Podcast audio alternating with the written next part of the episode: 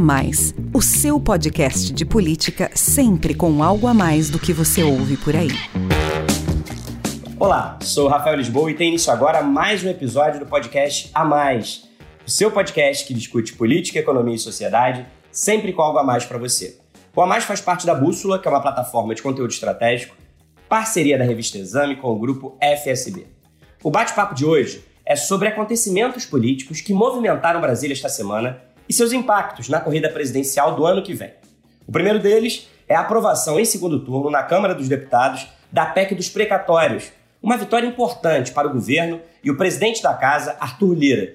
A proposta de emenda constitucional que fixa limite ao pagamento de dívidas judiciais e revisa o cálculo do teto de gastos abre espaço fiscal no orçamento de 2022 de mais de 91 bilhões de reais, Parte dos recursos será utilizada para viabilizar o Auxílio Brasil de 400 reais, programa social que substitui Bolsa Família e é considerado estratégico para o projeto de reeleição de Jair Bolsonaro. Apesar de a oposição ter conseguido virar votos que haviam sido favoráveis ao texto no primeiro turno, em especial entre os parlamentares do PDT, a aprovação do projeto em segundo turno contou com uma margem mais folgada de apoio, com mais deputados presentes à votação. Agora, a PEC segue para apreciação no Senado, onde o próprio presidente Bolsonaro prevê mais dificuldades. Vitória no plenário da Câmara, derrota no Supremo Tribunal Federal. Também esta semana, a maioria dos ministros do STF manteve a decisão liminar da ministra Rosa Weber, que determinou a suspensão do pagamento das emendas de relator. Trata-se de parte do orçamento da União que é empenhada sem que seja informado o parlamentar beneficiado pela liberação das verbas. E por isso mesmo, passou a ser conhecida como orçamento secreto. Segundo a Justiça, o Congresso deverá dar ampla publicidade e transparência à execução das emendas. Estimados este ano em 16 bilhões e meio de reais, os repasses têm sido usados pelo governo como ferramentas de negociação com os parlamentares, e a suspensão do pagamento deve dificultar a articulação do executivo no Congresso. O presidente Bolsonaro e o presidente da Câmara, Arthur Lira, criticaram a decisão judicial por considerarem que o STF invadiu a competência dos demais poderes. Brasília ainda testemunhou nos últimos dias outros dois movimentos que impactarão o xadrez eleitoral de 2022. Jair Bolsonaro, que está sem partido desde o final de 2019, anunciou a sua ida para o PL. Ele se reuniu no Palácio do Planalto com o presidente da legenda, Valdemar Costa Neto, para fechar os detalhes da filiação, que deve acontecer no próximo dia 22. Já seu ex-ministro da Justiça e atual desafeto, Sérgio Moro, acabou de assinar sua filiação ao Podemos, com um discurso de presidenciável na cerimônia, o ex-juiz da Lava Jato se colocou à disposição do partido para as eleições do ano que vem. Para conversar sobre esta semana agitada na política brasileira e atualizar os números das últimas pesquisas de avaliação de governo e de intenção de voto para 2022, eu recebo aqui os analistas políticos Alon Feierwecker e Márcio de Freitas, e ainda o sócio-diretor do Instituto FSB Pesquisa e da FSB Inteligência, Marcelo Tokaski. Sejam todos muito bem-vindos. Eu começo então o nosso bate-papo querendo ouvir de você, Alon, sua análise sobre a aprovação da PEC dos precatórios em dois turnos na Câmara. Projeto que, se passar no Senado, vai liberar mais de 91 bilhões de reais do orçamento de 2022, ano eleitoral, que poderão ser usados pelo governo, entre outras coisas, para viabilizar o Auxílio Brasil de 400 reais, uma versão mais turbinada do Bolsa Família que deixa de existir. Qual a importância da aprovação dessa PEC para o projeto de reeleição do presidente Bolsonaro? A quem você acredita essa vitória na Câmara, Alon? E como é que você avalia que será a apreciação do texto pelo Senado? Bom, olá Rafael, olá Marcelo, Márcio, você que está nos ouvindo. Em primeiro lugar, Rafael, é um prazer aqui estar de volta ao nosso podcast a mais, depois de algum tempo. Né? Sobre essa questão é, da PEC dos precatórios, veja, antes de tudo, eu acho que a gente tem que parar e refletir sobre um assunto. É, por que é que a gente chegou a uma situação em que o governo, se quiser aumentar de 200 para 400 reais ah, o valor do antigo Bolsa Família e hoje Auxílio Brasil, por que, é que nós chegamos numa situação em que isso tem que ser decidido por uma emenda constitucional? Tem alguma coisa errada aí, né? Isso é uma ação típica de governo. É uma ação típica de governo que, eventualmente, poderia buscar apoio no Congresso é, para executar esse, essa destinação orçamentária por meio de um projeto de lei ou de uma medida provisória. Agora não, precisa de uma PEC. Então, esse é o primeiro ponto que eu queria abordar. Em relação à importância eleitoral, na minha opinião, o Rafael, ela é, será bastante relativa. Né? Primeiro, porque um programa social de 400 reais por mês, diante da inflação que nós estamos vivendo, é um alívio, mas não é uma solução para os problemas do dia a dia das pessoas mais pobres ou que vivem numa, numa situação é, mais desfavorável dentro da sociedade. É só você ver o preço do gás, o preço dos alimentos, a inflação está aí de fato é, corroendo o poder de compra das pessoas. Então, eu vejo que isso aí vai ser um paliativo, mas não, não, não acho que seja uma bala de prata para o presidente Jair Bolsonaro vencer a eleição. E em relação às possibilidades de aprovação isso no, disso no Congresso, veja, acho que vai ser difícil para o Senado dizer: olha, nós não vamos aprovar uma medida que vai permitir o governo elevar o Auxílio Brasil, o antigo Bolsa é, Família, para 400 reais. Eu acho que de uma maneira ou de outra esse projeto vai acabar sendo aprovado. Se ele vai ter ou não vai ter alteração no Senado, veja que o relator é o líder do governo no Senado, o senador Fernando Bezerra, o que já mostra uma disposição do governo de tentar passar o projeto sem alterações, para que ele não tenha de voltar para a Câmara, porque vamos lembrar, PEC, o mesmo texto tem que ser votado duas vezes numa casa e duas vezes na outra. Então, se o texto for alterado no Senado, não basta a Câmara é, voltar ao texto original para que ele seja promulgado. Se o texto for alterado no Senado e depois for alterado de novo na Câmara, tem que voltar para o Senado de novo e fica esse ping-pong. Então, o governo está diante do desafio de aprovar isso a tempo de conseguir pagar os 400 reais em é, dezembro. O que eu vejo de todo esse processo, por enquanto, Rafael, é que o governo mostrou que ele tem uma situação relativamente sob controle na Câmara dos Deputados. Vamos lembrar que antes da votação em segundo turno da PEC, havia uma série de especulações sobre essa decisão da Rosa Weber de cortar, de bloquear o tal é, orçamento secreto, entre aspas, e como isso poderia influir na votação, e você mesmo acabou de descrever aqui como teve mais votos a favor da proposta no segundo turno do que no primeiro turno. Então o governo está com a situação mais ou menos controlada na Câmara dos Deputados. Já no Senado, não é bem assim, tanto que o, o André Mendonça está esperando há quatro meses para ser sabatinado na CCJ para a vaga de ministro do Supremo Tribunal Federal. Então vamos ver como é que o governo vai encaminhar esse assunto no Senado. Márcio, uma das estratégias de negociação para aprovação da PEC dos precatórios foi justamente o pagamento de emendas parlamentares. Às vésperas da votação no primeiro turno, o governo liberou quase um bilhão em emendas de relator. A execução desse tipo de emenda, sobre a qual não há transparência na indicação dos beneficiados, está suspensa por determinação do STF. A maioria dos ministros confirmou a decisão da ministra Rosa Weber, que interrompeu o pagamento desses recursos e exigiu publicidade do chamado orçamento secreto, o que provocou reação de representantes do Legislativo e do Executivo. O Alon lembrou aqui que, mesmo depois dessa decisão do Supremo Tribunal Federal, o governo conseguiu aprovar, no segundo turno, a PEC dos precatórios com uma margem ainda maior.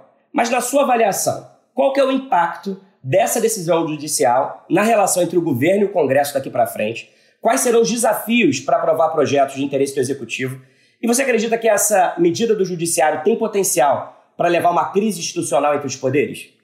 Rafael, é um prazer estar aqui com você novamente, com o Alon, com o Marcelo Tokaski e com os nossos ouvintes. Eu acho que, do ponto de vista de crise institucional, é, nós teríamos um sério problema se o Congresso fosse impedido de executar o orçamento. O que o Supremo abriu uma possibilidade foi da identificação desses recursos, da sua origem até a ponta, onde ele chega. Então você vai ter que discriminar isso e o próprio Congresso já está buscando formas de fazer isso, de como identificar isso. É claro, qual é o pulo do gato que nós temos aí? É que o orçamento secreto ele permite você manobrar maiorias. Você beneficia mais um parlamentar, mais um grupo, mais um líder, e você acaba, ao dar publicidade a isso, mostrando que certos setores certos partidos, certos grupos são mais aquinhoados do que outros. Esse é o problema, na verdade, que nós vamos enfrentar na gestão disso. Isso sempre foi um recurso antes das emendas impositivas. Quando você liberava a emenda, você priorizava um grupo de parlamentares, você dava mais dinheiro para alguns partidos, fechava com alguns líderes e você conseguia aprovar as matérias. Todos os governos anteriores usaram esse mecanismo. Agora, claro, ao impedir a publicidade, você está criando um mecanismo no qual há suspeitas sobre como você faz essa negociação. É o próprio ministro da Controladoria Geral da União relatou numa comissão da Câmara dos Deputados que há uma investigação sobre negociação desses recursos e possíveis desvios de parte desses recursos. Não da maioria, ele até frisou isso na conversa lá, que a maioria parece que tem destinação correta da sua origem até a ponta, mas parte disso está sob investigação da CGU e da Polícia Federal para se saber exatamente se existe correção no gasto público que está sendo feito com isso. E para você investigar essa correção, você tem que saber quem que é o autor daquela emenda para você poder responsabilizá-la na ponta. Esse que é o problema que eu acho que o Supremo é, identificou e que eu acho que tem toda a razão. Você tem que dar transparência e tem que mostrar quem determinou aquele dinheiro para aquela determinada prefeitura que está com algum problema. Acho que isso aí a gente tem que é, obedecer ao princípio constitucional da transparência que está ali, que a gente vai conseguir, com essa é, determinação do Supremo, imprimir nesse orçamento é, de forma clara e transparente. Mas é evidente que com isso você cria um problema para o governo, que é mostrar que está beneficiando mais um parlamentar do que outro, que um vale dobro do que outro, e claro, vai gerar insatisfação daquele que foi é, receber um, um, recurso menor. Essa parte é que vai gerar um atrito ali, um descontentamento. Então pode gerar esse descontentamento, mas eu acho que do ponto de vista de gestão, é, nós teríamos adaptações. Mas no final das contas, o governo vai continuar com o recurso de usar as verbas para conseguir formar suas maiorias, que é o que eles querem basicamente. Marcelo, a gente está tratando aqui desde o início do nosso bate-papo sobre o esforço do governo para aprovar a PEC dos precatórios e assim viabilizar o novo programa social Auxílio Brasil, que pretende atingir 17 milhões de famílias em situação vulnerável. Um dos maiores problemas hoje no país é a inflação, como o aluno citou na primeira resposta dele, inflação que reduz o poder de compra de toda a população e afeta principalmente as pessoas mais pobres. O IBGE acabou de divulgar o IPCA de outubro, que registrou uma alta de 1,25%, a maior desde outubro de 2002, quase 20 anos. Com esse resultado, a inflação acumulada no ano está em 8,24% e 10,67% nos últimos 12 meses, acima de todas as previsões do mercado. Segundo a FIP, que criou um novo índice por faixa de renda, o peso da inflação é ainda maior para as famílias mais carentes. A questão econômica parece então ser decisiva para a corrida eleitoral de 2022 Marcelo, como é que está a avaliação do governo Bolsonaro e como a economia tem interferido no humor dos brasileiros? Bom, primeiro, olá, Rafael, Alon, Márcio, olá, ouvintes. É um, como o Alon falou, o Márcio também é um prazer voltar a participar aqui do podcast a mais. Olha só, Rafael, do ponto de vista da popularidade, né, falando primeiro em popularidade, o governo hoje ele vive o seu pior momento desde o início do governo lá em 2019. Né? A fatia da população que avalia o governo Bolsonaro como ótimo e bom ela está girando hoje em torno de, dos 20%, um pouquinho mais em algumas pesquisas, mas já há pesquisas que chegaram a baixar um pouquinho desse patamar e chegar a 19%, por exemplo, de ótimo e bom, que seria o, o pior índice aí de avaliação positiva. Já o percentual de ruim e péssimo, né, da avaliação negativa, está também ao redor de 55%, um pouco menos, um pouquinho mais, a depender da pesquisa. Mas a fotografia é mais ou menos a mesma em quase todos os levantamentos. E, e mais é, é, relevante da gente observar é que já há alguns meses essa avaliação está numa tendência de uma piora gradual, pequena, mas gradual e constante. Está né? Tá sempre acontecendo um ponto, dois pontos, enfim, de um mês para o outro. E isso, claro, está diretamente ligado ao quadro econômico do, que o país está vivendo. Né? Com a melhora da pandemia de Covid, né, a gente tem hoje índices bem mais confortáveis, né, confortáveis entre aspas, a gente ainda tem aí é, uma média de pouco mais de 200 mortes por dia, mas para quem chegou a ter quase 4 mil mortes, enfim, é um patamar bem mais razoável, né? A gente está no momento de contágio mais controlado, a pandemia deixou de ser a grande preocupação do brasileiro. E aí o que aconteceu? Cresceu a preocupação com a economia. Né? O desemprego, o Alon já falou, o desemprego está muito alto, a inflação corroeu o poder de compra das famílias, e aí é, é isso, em maior, muito maior grau, as famílias de baixa renda que é justamente esse extrato que é objetivo aí, público-alvo né, do, do, Auxílio Brasil, do ex-Bolsa Família, e também é justamente a, a fatia da população que pior avalia o governo. Né? Para a gente ter uma ideia, na baixa renda, eu estou falando aqui de famílias com uma renda mensal de até dois salários mínimos, A avaliação negativa hoje ela já atingiu o patamar de 60% e a positiva ela encolheu para 15%.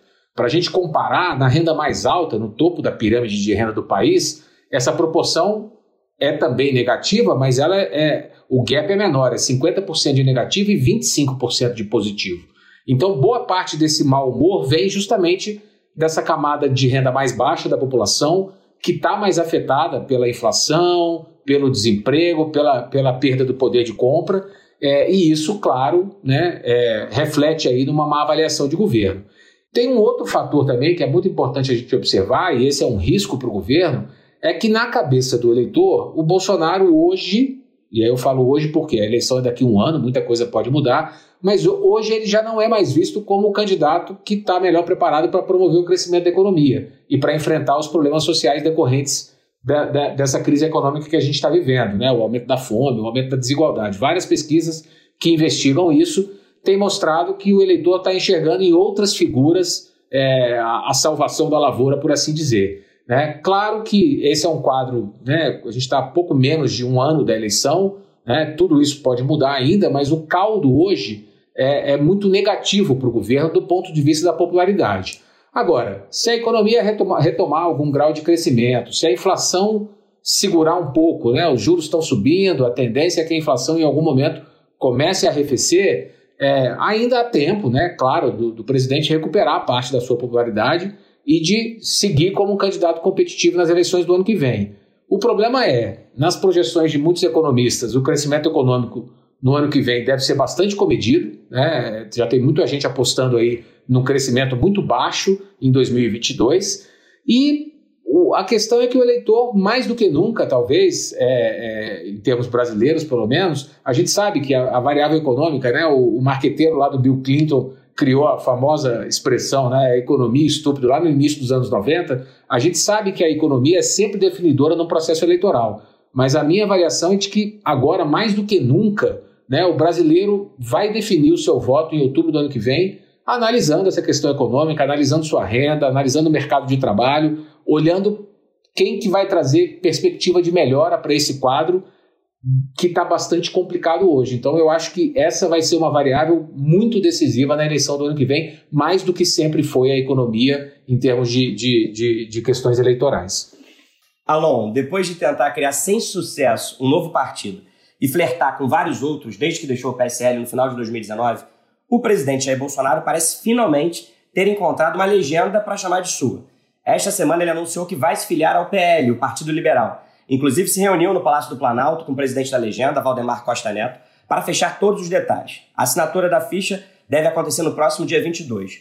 O anúncio provocou reações em algumas alas do PL, principalmente nos diretórios do Norte e do Nordeste, por conta de acordos regionais com adversários do presidente. A decisão de Bolsonaro de ir para o PL também frustrou integrantes do Progressistas, partido que faz parte da base do governo e era uma das opções em análise. Como é que você avalia essa escolha do presidente, Alon?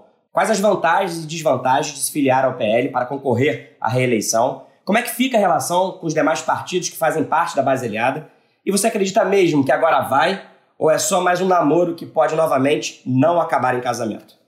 Rafael, a ideia do governo do presidente é organizar a campanha pela reeleição com base num tripé: o Progressistas, o antigo PP, o Republicanos, que é o antigo PRB, e o Partido Liberal, o PL. Em qual desses partidos o presidente vai entrar? E aparentemente as coisas caminham para ele entrar no PL, mas como você você fez questão de deixar marcado aí, a gente tem que esperar a coisa acontecer, né?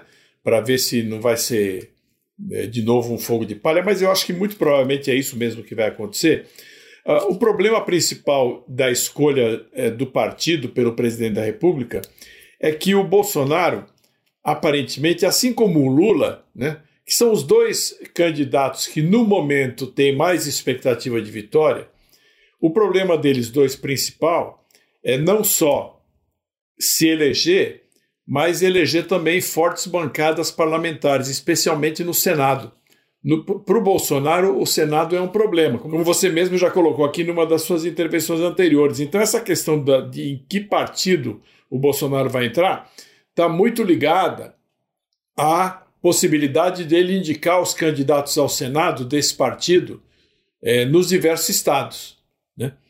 E esse outro problema que você colocou, de alguns parlamentares que vão ficar insatisfeitos se ele entrar no PL, esse é um problema também comum desses partidos todos, tanto do PP quanto do PRB, é, do PL e de outros também, como o MDB. O que acontece? De Minas Gerais para cima, que é onde o Lula tem mais força, né? ou pelo menos onde o Lula e o PT historicamente demonstram ter mais força no Nordeste e em alguns estados do Norte, é mais fácil para o deputado se eleger surfando na campanha do Lula. Já no Sul, Sudeste, pelo menos até a última eleição, não sei como é que vai ser essa, né? É mais fácil para um deputado de direita conservador se eleger, né? É, surfando na onda do candidato que faz oposição ao PT. Então é muito difícil para esses partidos conseguir um alinhamento nacional em torno de um candidato a presidente, porque o deputado pensa em primeiro lugar na própria reeleição e depois ele vai pensar nos outros assuntos. Né? Então, essa, esse desconforto é uma coisa natural. Como é que os outros partidos vão ficar? Olha, aparentemente a coisa está mais ou menos ajeitada. Quer dizer, o, o, o Bolsonaro vai ser candidato pelo PL, mas aparentemente tem um compromisso de reeleger o Arthur Lira presidente da Câmara ali em 2023 e certamente as bancadas aí do PRB, se entrarem na aliança, vão ter um apoio forte do governo para trabalharem a própria reeleição. Então, eu vejo que esse assunto não é, não vai ser o problema fundamental que vai impedir esse acordo de ser fechado. E se o presidente conseguir fechar esse acordo, ele vai ter uma estrutura partidária bastante sólida para disputar em 2022. Ele vai ter o ônus de não poder mais se apresentar como nova política e um, um candidato contra os políticos, porque ele vai estar tá conectado com as principais bases parlamentares no Congresso Nacional. É, mas, por outro lado, ele vai ter mais dinheiro, vai ter mais tempo de televisão, é, e vai é, disputar numa condição é, organicamente mais forte. Né? Até porque seria difícil né, um presidente candidato à reeleição se apresentar como nova política. É uma certa contradição em termos. Né? O que eu vejo como maior problema nesse caso, se o presidente conseguir fechar esse acordo com o PL, PP e PRB, o maior problema, na minha opinião, não é do Bolsonaro. O maior problema, na minha opinião, é do Lula, porque se você prestar atenção, esses partidos tradicionalmente sempre foram, é, pelo menos em boa parte das suas bancadas, partidos que se elege, elegeram seus parlamentares junto com o Lula e com a Dilma e depois ajudaram na governabilidade tanto do governo Lula quanto do governo Dilma. E quando esses partidos se deslocaram, no final ali do governo Dilma, no final do período Dilma de, de, de, de presidente da República, eles acabaram precipitando a consolidação do impeachment. Então, eu acho que o, o, se o Bolsonaro consegue fechar essa aliança, o Lula fica numa situação, eu diria, não eleitoral, mas porque por enquanto a intenção de voto dele está muito boa e nada indica que, vai, que ele vai perder essa intenção de voto no curto prazo. Mas do ponto de vista político, ele fica, se não mais fragilizado, menos confortável do que ele poderia estar se ele tivesse pelo menos um desses partidos chamados de centro, que na verdade são partidos de direita, junto com ele. Vamos lembrar que desde 2002 ele tem algum desses partidos junto com ele, né? Então, sem esse, sem nenhum desses partidos, eu e essa é uma preocupação que eu tenho ouvido no PT, que ele ficaria desconfortavelmente ilhado numa esquerda e que ele não gostaria de ficar ilhado nessa situação. Márcio, outra filiação partidária que chamou atenção esta semana foi a do ex-ministro da Justiça, Sérgio Moro, que agora faz parte do Podemos. Na cerimônia que marcou a sua entrada no partido, o ex-juiz fez críticas aos governos do PT e de Bolsonaro, defendeu o legado da Lava Jato e se colocou à disposição do Podemos para liderar um projeto de reconstrução do país. Com esse discurso de presidenciável, você considera que Moro deve vir mesmo como candidato ao Planalto no ano que vem? Como é que a sua candidatura pode interferir no xadrez eleitoral? E na sua avaliação, ele tem potencial para se tornar o candidato de terceira via nessa corrida aí liderada por Lula e Bolsonaro? A posição do ex-juiz Sérgio Moro é interessante. Ele teve decisões que foram revistas tecnicamente pelo Supremo Tribunal Federal e parece buscar agora politicamente resgatar a sua agenda e as próprias decisões com apoio popular através do voto. Parece que esse movimento que ele faz agora nesse sentido de retomar essa agenda. É claro que, é, passados quatro anos da eleição de 2018, onde eu acho que ele teria grande chance de se eleger, ele me dá uma impressão de ser uma espécie de Rubinho Barrichello é, da política. Está chegando um pouco atrasado com a sua agenda. A agenda de 2018 era uma agenda de combate à corrupção. O, ali estava muito forte esse tema, tava, o respaldo popular para o combate à corrupção era fortíssimo. É, o Jair Bolsonaro se elegeu, inclusive, com esse discurso. E ele chega agora, neste momento, onde o Marcelo Tokarski bem observou, a economia está é, ditando a agenda do eleitor neste momento. Então, o principal cabo eleitoral da oposição hoje é a inflação. Nós temos uma mudança de agenda. Perceber se ele terá aderência do eleitorado é, como um todo e para ser realmente um cabeça ali nessa disputa, eu não sei. Me parece que o momento é, adequado dele está um pouco é, passado já. É claro que ele tem uma posição é, de respaldo social, muita gente apoia essa agenda de combate à corrupção. Ele tem um nome pelas decisões que tomou, ele é bastante conhecido, mas ele também tem muita rejeição. Então, o Moro me parece que, neste momento, ele pisa o terreno, avalia o futuro a curto prazo e faz esse lance de sinalizar isso. Mas o próprio discurso dele deixou o nome dele à disposição. Ele não cravou que será é, candidato. Então, ele joga é, percebendo ali se haverá espaço e se terá aderência. Acho que ele tem um capital político interessante para ocupar um terceiro lugar. Se isso será sustentável para ele avançar um pouco, ou se ele, ao longo desses próximos meses, ele terá realmente um recuo depois de outros nomes, né, o PSDB é, decidir pelo nome das suas prévias, outros nomes se ocuparem espaço, então vamos ter que observar um pouco a evolução do nome do Moro. É, potencial, eu diria que ele tem até um pouco, mas me parece que o momento dele, o melhor momento dele, passou e está um pouco atrasado, está em quatro anos de atraso, ele está apresentando seu nome ao país. Mas apesar dele estar tá apresentando seu nome ao país com quatro anos de atraso, esse eleitor que o Alon falou que talvez o presidente Jair Bolsonaro perca por estar se associando a esses partidos de centro, que é esse eleitor é, que defende a nova política ou a, a rejeição aí aos políticos tradicionais, você acha que o Moro tem potencial para herdar, então, esses eleitores que o Bolsonaro pode perder?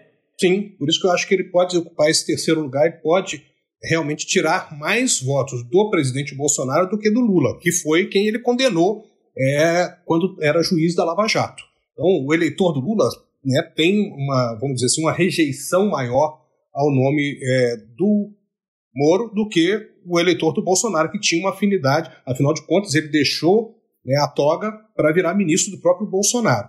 É, acho que ele traz um prejuízo inicial para a candidatura do, do presidente nesse, nesse sentido.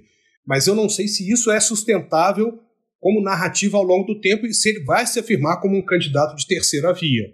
Acho que isso que é, é interessante é, nós observarmos. Bom, Sérgio Moro no Podemos, Jair Bolsonaro no PL, Democratas e PSL formando União Brasil e afirmando que terão candidato próprio, Rodrigo Pacheco, presidente do Senado, agora no PSD, que também quer lançá-lo como presidenciável, disputas internas no PSDB entre João Dória, Eduardo Leite e Arthur Vigílio, Ciro Gomes, apesar das brigas com parlamentares que votaram com o governo, mantém a sua candidatura no PDT. E o ex-presidente Lula, pelo PT, tentando costurar aí alianças até com antigos adversários, como o ex-governador Geraldo Alckmin, que estaria sendo cotado para ser seu vice pelo PSB. Marcelo Tocas, que são muitos nomes e articulações para a corrida até o Planalto no ano que vem. O que revela as últimas pesquisas de intenção de voto? Olha, Rafael, as peças, como você falou, né, elas estão se mexendo bastante aí no tabuleiro. Mas a verdade é que até aqui essas mudanças todas aí não têm causado lá muito efeito na cabeça do eleitor, não. Na maioria das pesquisas públicas, né, as que são divulgadas aí pelos institutos, o quadro eleitoral está bastante estável. Né? O Lula segue liderando com alguma folga, o Bolsonaro está consolidado ali no segundo lugar e o, o, mais relevante é que juntos os dois têm hoje cerca de dois terços do eleitorado, o que não é muito comum nessa época. Né? A gente está há quase um ano da eleição é, e geralmente o eleitor ainda não, tá não estaria pensando muito em quem vai votar lá em outubro do ano que vem. Mas hoje o brasileiro está pensando, né? Como eu falei, só nesses dois nomes, dois terços do eleitorado escolhem um dos dois. Se a gente for pensar em todos os nomes que são apresentados né, nas pesquisas, na, nos cenários estimulados, mais de 80% dos eleitores escolhem um dos candidatos hoje o que não é comum, né? Se a gente for, for comparar, pegar pesquisas de eleições anteriores para presidente, pesquisas de um ano antes né, é, da eleição. É, agora, isso, lógico, é explicável pelo forte recall né, que a gente tem nessa disputa. A gente tem um, o atual presidente, está ocupando o cargo hoje, e um ex-presidente, que foi, né, teve oito anos aí de mandato. Então, e além dessa questão de, da polarização Lula-Bolsonaro, né, que já, já, já ocorreu, apesar do Lula não ter sido candidato em 2018 e que está ocorrendo agora. Agora, tirando Lula e Bolsonaro, não tem nenhum outro nome que hoje tem alguma força mais significativa ainda nas pesquisas. Ninguém chega sequer aos dois dígitos. O terceiro nome, né, mais escolhido pelos eleitores, é justamente aí nas pesquisas mais recentes, é justamente o do ex-ministro Sérgio Moro, que, que você perguntou para o Márcio é, é, agora na última pergunta. Ele tem aparecido aí com algo entre 6% e 9% das intenções de voto. Isso pode mudar um pouco nas próximas, né? Vai ter esse efeito aí da filiação, da exposição dele na mídia, etc. Vamos ver como é que isso vai se comportar. O Bolsonaro tem aparecido numa faixa entre 20% e 25%, em alguns institutos bate em 27% e tal. E o Lula, a depender do levantamento também, ele está com algo entre 38% e 45% dos votos. Agora, uma variável que a gente tem que olhar com muita atenção por enquanto, pelo menos, é a rejeição. É o que o Márcio estava falando, né? Para começar pelo Moro. O Moro hoje tem a segunda maior taxa de rejeição entre os candidatos que estão aí nesse tabuleiro. Né? Ou seja, ele tem, uma, ele tem uma rejeição superior a 60% do eleitorado. Essa é uma barreira que é difícil, do ponto de vista eleitoral, uma taxa assim tão alta. Claro que ele pode reverter isso, mas hoje isso é um, um, um, um fator que impede ali um crescimento um pouco mais forte dele. Quem tem a menor rejeição hoje é o Lula, entre os candidatos mais conhecidos, ele tem algo em torno de 40%, chegando aí a 43%, 44% em algumas pesquisas. O Bolsonaro hoje, por tudo que eu falei na, na pergunta anterior que você me fez, com a popularidade em baixa, né, no seu pior momento aí do ponto de vista de avaliação de governo, ele tem a maior rejeição, cerca de dois terços do eleitorado dizendo que, que se a eleição fosse hoje não votaria nele. Né? E a gente tem logo abaixo ali do Bolsonaro, como eu falei, o Moro e o Dória, né? o governador de São Paulo, que também é uma outra potencial terceira via aí bastante conhecida, governa um estado, o principal estado do país em termos de população, né? mais de 20% do eleitorado fica no estado de São Paulo, mas ele tem uma rejeição muito próxima da rejeição do atual presidente.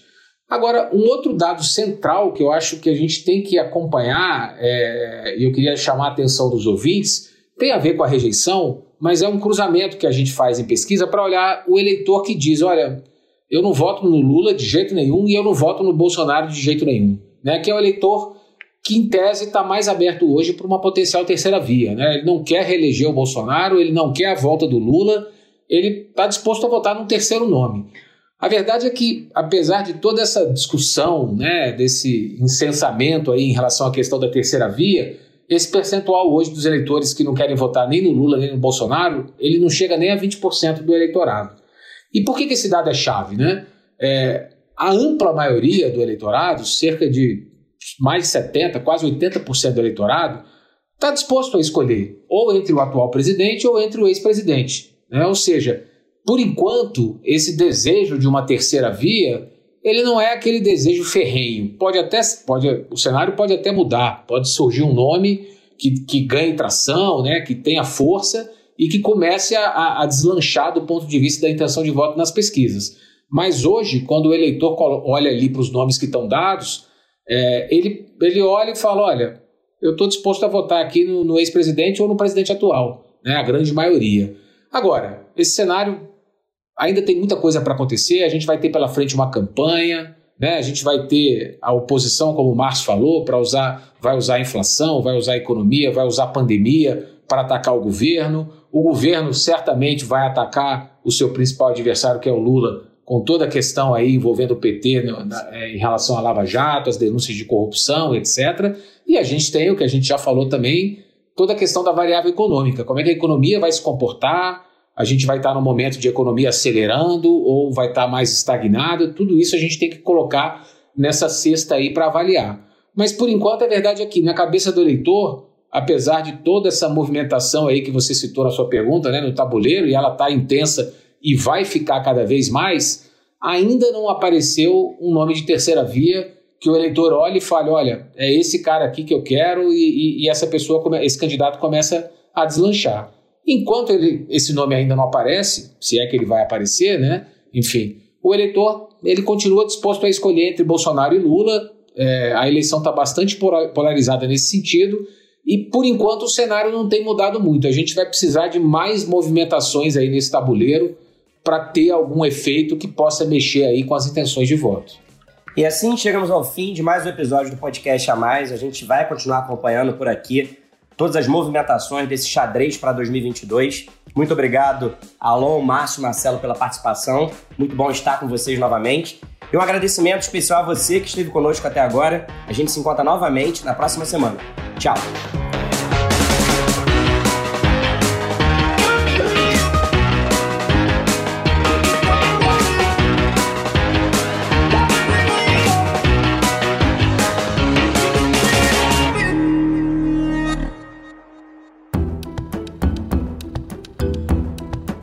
Edição Guilherme Baldi, este podcast faz parte da plataforma Bússola, um produto do grupo FSB.